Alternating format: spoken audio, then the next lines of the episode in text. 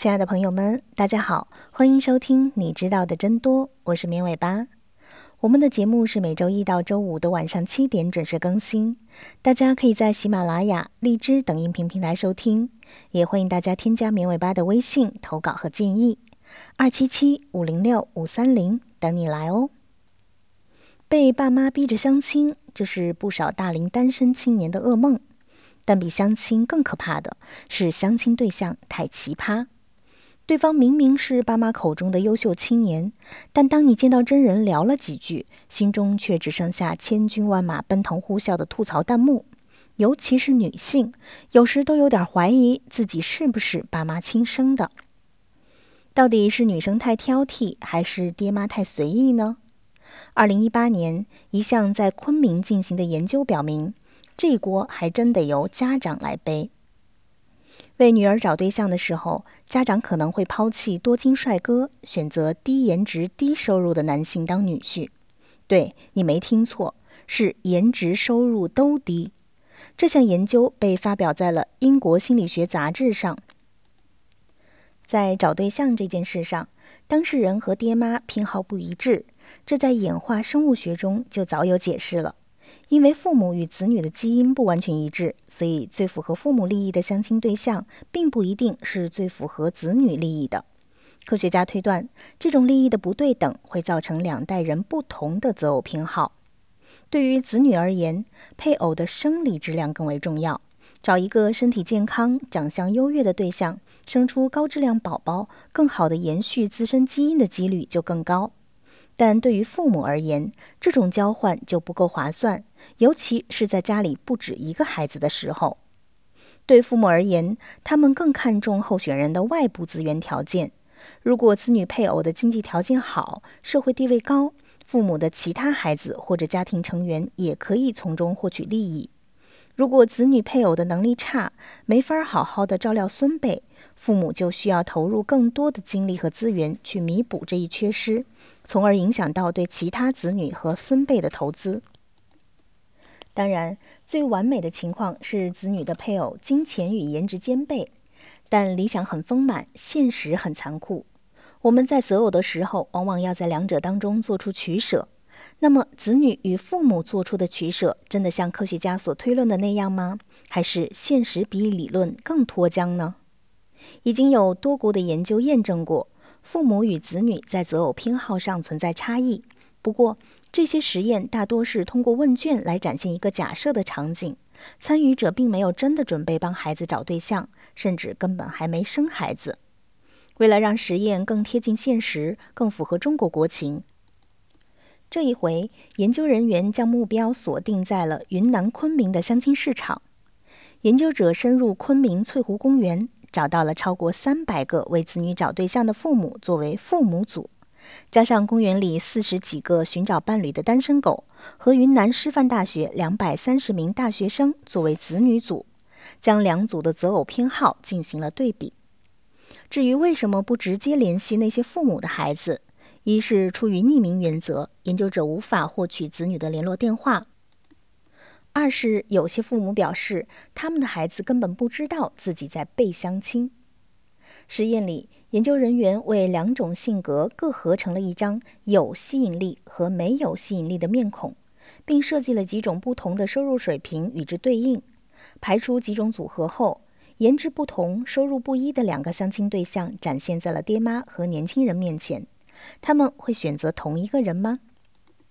结合设定的收入。研究人员提出了四种取舍情况：第一种不存在取舍，高颜值加高月收入 vs 低颜值加低月收入；第二种纠结程度低，高颜值加月收入五千元 vs 低颜值加月收入六千元；第三种纠结程度中，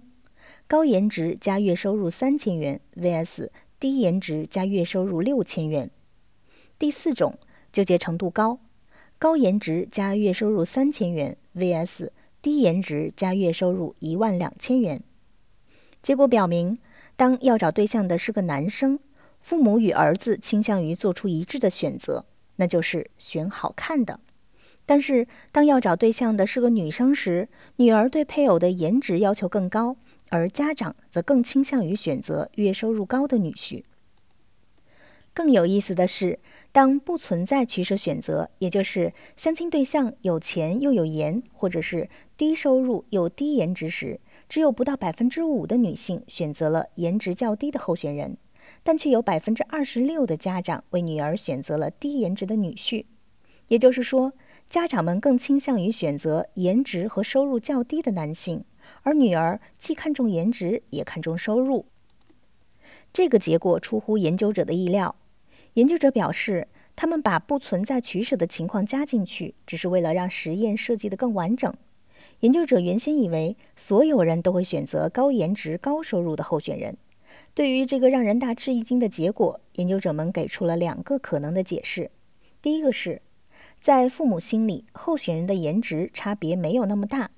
根据颜值打分，在年过四十的人眼里，低颜值脸和高颜值脸的差距并没有那么大。也就是说，子女认为不好看的人，在父母眼里或许还是能凑合的。不过，这也无法充分解释为什么只有女性的父母会选择低颜值的候选人，因为父母组也认可两类候选人的颜值是有明显差异的。同时，男性的父母认为低颜值女候选人的吸引力也还不错，但却基本上不会选择他们作为儿媳妇儿。另一个更有可能的原因是。女性的家长们认为，如果女婿多金又好看，女儿分手或者离婚的几率就会更大，所以他们倾向于选择低颜值、低收入的女婿，以确保女儿婚姻的安全性。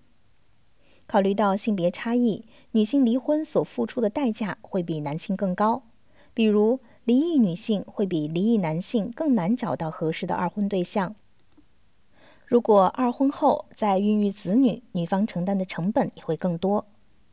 从女儿的角度出发，即使和优质男离婚，后代继承到的优秀基因也可以弥补部分离婚造成的损失。但对于一些父母而言，只继承了他们百分之五十基因的离异女儿带来的损失，远比这种补偿要多得多。目前，研究者们还不清楚找老公和找女婿的偏好差异里，遗传和文化因素的比例分别占了多少。这可能不仅仅是演化过程中追求遗传利益最大化的人类本能作祟，还是诸多社会因素一起添砖加瓦的结果。要不然，同样是继承百分之五十的基因，在为儿子挑选对象的时候，父母怎么就不会为金钱而放弃颜值呢？在差异存在的情况下，要分清父母的意见和自己的意见。恋爱结婚是冷暖自知的私人事情，没有谁比自己更值得尊重。毕业季已到尾声，就业季还在继续，下一个就是相亲季。